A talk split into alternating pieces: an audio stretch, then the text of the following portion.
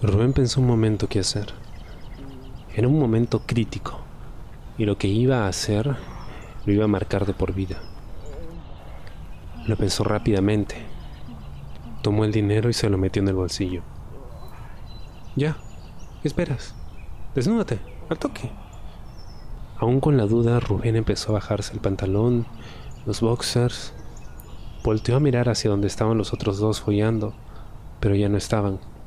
Ya. Vamos allá. Jesús sujetó a Rubén y lo dirigió hacia el árbol donde estaban follando los otros dos antes, y allí lo inclinó hacia el árbol, de espaldas a él.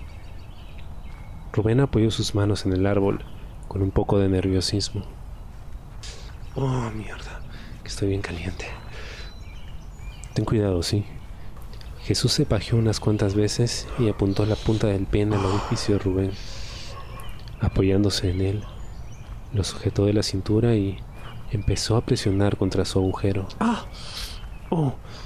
¡Oh! Me duele. ¡Oh! Al principio te va a doler. Y da las gracias que solo me mide 18. Hmm. Ya, ya, tranquilo. Rubén, con unas lágrimas de dolor, soportó la arremetida de Jesús, que le atravesó entero, con un grito que se escuchó en todo el parque. ¡Oh, mierda!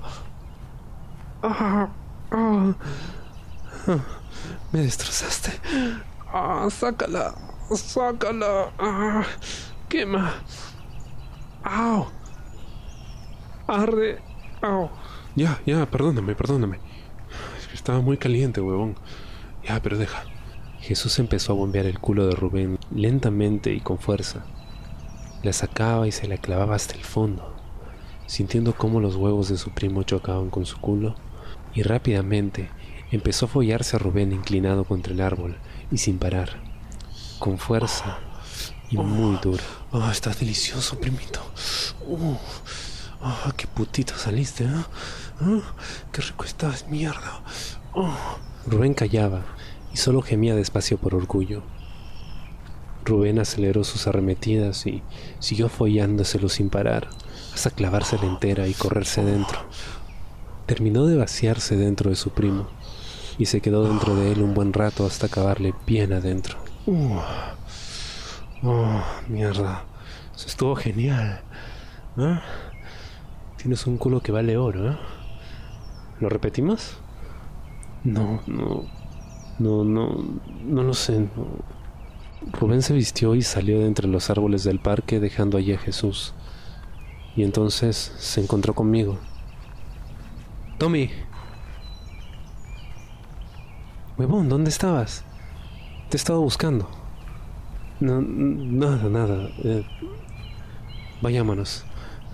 Perdona por lo de antes. Rubén y yo nos dirigimos a casa. Pero no pude evitar fijarme que estaba caminando raro y que estaba sudado.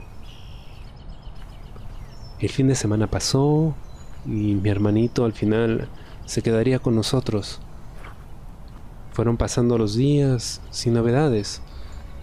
Mi hermanito ya no volvió a hacer nada conmigo. Y mi primo, bueno, mi primo volvió con sus padres.